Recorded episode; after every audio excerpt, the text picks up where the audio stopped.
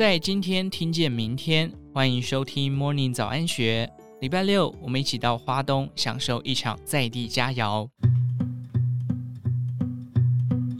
除了正襟危坐在餐桌前用餐，到花东吃美食有更多不同的体验方式。听原名私厨老板说菜，大胆创意无菜单料理，或跟着达人上山采集食材，亲手制作植物食器于河边用餐。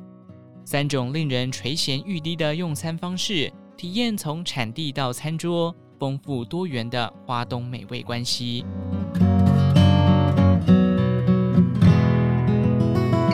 童年时，父亲下海捕鱼，孩子在岸边挖沙，寻觅浪花蟹与沙蟹。父亲若是上山采集打猎，孩子们就在溪流出海口设陷阱，捕捉沙塘里。本来只是三个阿美族孩子的儿时记忆。现在变成了台东长滨三个男人的导览游程，跟着三个男人往大海走去。沙塘里外观类似秃头鲨，喜欢躲在岩石之下。他们将鱼钩插到石头底下，等待上钩。若没有，则移至其他地方。等潮间带游程结束，就将浪花蟹与沙蟹简单酥炸成一口酥，或炒大蒜与胡椒盐，作为酥脆的小零嘴。秋冬后，东北季风盛行，海边活动风浪大，容易感冒。三个男人就带游客往他们位于长滨金刚山的秘密山林走去。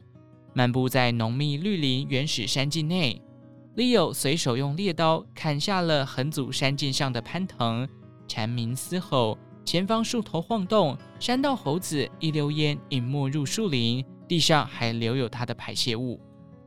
撒卫从小在这个秘密基地长大，来到麻竹旁，他指着亲手设下的陷阱说：“一根细竹下面绑一根线作为陷阱。山猪很聪明，不会走易走的路，设陷阱要看它的脚印与路径。”小严则说：“每年六月到十月是刺竹笋季节，还可以将刺竹笋煮熟加盐巴和辣椒，放进密封罐冷藏发酵，制成阿美泡菜腌酸笋。”在台湾原住民中，阿美族是最懂得采集野菜的。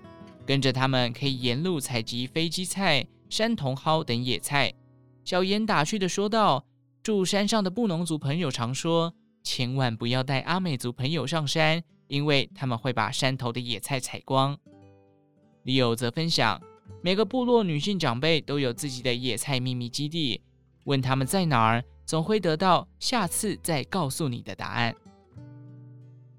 回到部落厨房，先采多种野菜，变成了经典阿美族野菜汤——八菜一汤。看似个性十足的野菜，融合成一道料理，做出一锅鲜甜清香，让人频频续碗。烤鱼经米酒去腥，用香料植物刺葱塞进鱼肚，带来清新的香气。五花肉则以盐水浸泡后，用小火熏烤，带着厚重炭火的烟熏感。在这里，一面品尝三个男人的好厨艺，一面听他们聊着阿美族野菜故事。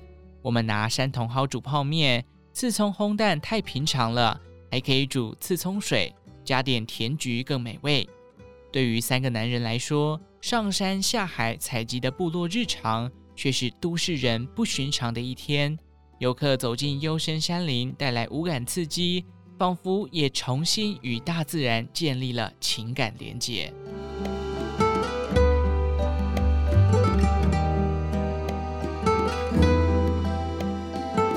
在花莲县卓溪乡公所推广在地农特产直播会上，嗡嗡私厨布农大厨嗡嗡示范以下雪芒果搭配樱桃鸭、糯米酒糟做沙拉，或用立山文旦做部落小米。过猫醉鸡淋上在地苦茶油与蜂蜜、葱油调配的酱汁，制作轻食，蛊惑众人的味蕾。嗡嗡私厨位于卓溪乡中正部落山城，庭院里手染布与竹篓灯饰带来温馨气氛，玫瑰与线材的凤尾蕨竹花布置，装点浪漫的自然系餐桌，这些都是出自嗡嗡之手。夜晚时分，高挂的串灯亮起。伴着篝火与缕缕炊烟，更添神秘的气氛。父母从事板斗工作忙碌，嗡嗡笑说自己很小就和锅碗瓢盆当好朋友，十六岁到花莲市就读高职餐饮科，也曾在台北的铁板烧餐厅工作。身为办桌的第二代，他细数油饭的制作需静置糯米，以猪油爆炒红葱头和香菇，采月桃叶等繁琐工序。才能完成家族板豆的代表菜色月桃油饭。如同卓溪乡与邻近的玉里镇融合多元族群，闽南、外省、客家菜系与原民料理都难不倒他。他忠于私厨餐厅的无菜单料理精神，以当日采买或邻居赠送的食材创作料理。他解释，食材就像人，各有不同的个性与优点。我相信人是善良的，要彼此信任与尊重。我也相信食材，尊重并发挥它的优点。我用原型食物，不过度调味，以椒盐与米酒调味，表现食材良善甘甜的本质。布农族出身，做菜的眼光却很国际。嗡嗡餐桌上的料理，融合了法式料理的上菜方式，台湾菜特有的好客人情味。以及原住民取自自然的在地精神，七道菜各有主题，逐一上菜，要客人慢慢品尝料理的细味与感动。而他暖心款待的台湾人情味，以及用料理说在地故事，令人深刻感受到原住民的饮食文化、土地与人、人与人的连结以及深刻的情感。这天，以嗡嗡的说菜佐餐，他笑着说。一般人认为布农族饮食文化就是爱吃肉和布农豆豆，其实我们是为了生命而努力吃肉的。布农祖先上山狩猎，透过肉类获得存续生命最重要的盐分与蛋白质养分。至于布农豆豆，则是为了保种、留种子，等待明年播种，让八家酱豆、异豆等布农豆豆代代相传。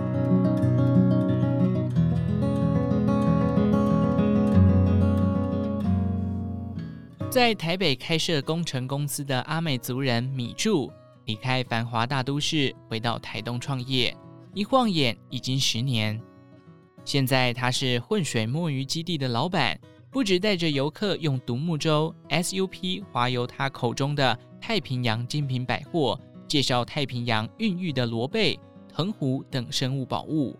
二零二二年，也开始带领大家入山聊溪。体验阿美族的美式流水席，在台东长滨真饼部落长大，年过三十后回到部落，他发现年轻一代的阿美族人，特别是在台北长大的孩子，似乎失去了族人的传统与荣誉感。他意识到文化若不传承，可能会消失，更思考为何族人都要离乡到台北工作，不能留在家乡发展事业，带着传承的使命。当时担任部落理事长的米柱展开与部落长者学习田调之旅，重拾部落回忆，并且将文化元素应用于体验游程，也期待更多年轻人循此模式返乡生活、工作、学习与传承部落的文化。在混水摸鱼基地换上防滑鞋，一行人在米柱的带领下搭乘吉普车前进比西里岸的富加溪中上游。展开秘境山林的探险，清澈溪流源自海岸山脉，往东奔流入太平洋。跟着米柱的脚步走西，让人想起作家吴明义《家离水边那么近》一书中提到，河流不只会流出水，还会流出经济、文化、艺术与记忆。众人大手牵小手辽西过河，是天候状况。有时米柱会事先于溪流各段架设鱼笼陷阱，游客可沿着溪流采集，收获日本秃头鲨、溪虾作为当日食材。除了野菜采集，这趟旅程犹如走进野外求生的实境节目，实地看米柱团队剖绿竹搭起简易的烤肉架，用干燥槟榔叶鞘做餐具，学习捡拾并辨识麦饭石烧红后做石头火锅。这些野外求生的秘技，其实都是阿美族的传统生活技能。近中午时分，以刚刚削剖制作的竹签烤肉串，炭火烟熏与香气直扑鼻息，让人饥肠辘辘。而美式流水席餐桌布置也不马虎，在米柱的带领下，游客亲手制作植物食器，以采集的山棕叶编织作为餐垫，树藤做固定椰子碗的盘子，月桃叶做盘饰，姑婆芋布置餐桌。在溪水旁的流水席大地餐桌，更添山林派对的气氛。阿美族喜爱使用辣椒、刺葱、老叶和圆叶珊瑚椒等辛香植物。刺葱磨成粉，混合胡椒、海盐，是米柱的腌制调味秘方。烟熏烤肉，客人以为是柠檬的果香，其实是来自刺葱。另外，老叶和圆叶山胡椒属于胡椒科植物，也常用于腌制肉类。老叶为肉品带来辛辣口感，圆叶山胡椒。则赋予了淡雅的香气。看着燃烧的篝火，米柱说着计划将美式流水席改版进化，例如加入竹材经火烤烟熏制作器皿的阿美族用火智慧，呈现更完整的体验。参加完这一趟辽溪玩水，亲手编织山棕餐垫，欢乐又疗愈的山林办桌，大人小孩都更爱上大自然。米柱说。台湾缺乏环境教育，透过游程能学习观察危险讯号和野地生活的智慧。我想告诉大家，山林、溪流、大海都不可怕，知己知彼就能降低意外的事故。以上内容出自《金周刊》一四零七期，详细内容欢迎参考资讯栏下方的文章连结。最后，祝福您有个美好的一天，我们下次再见。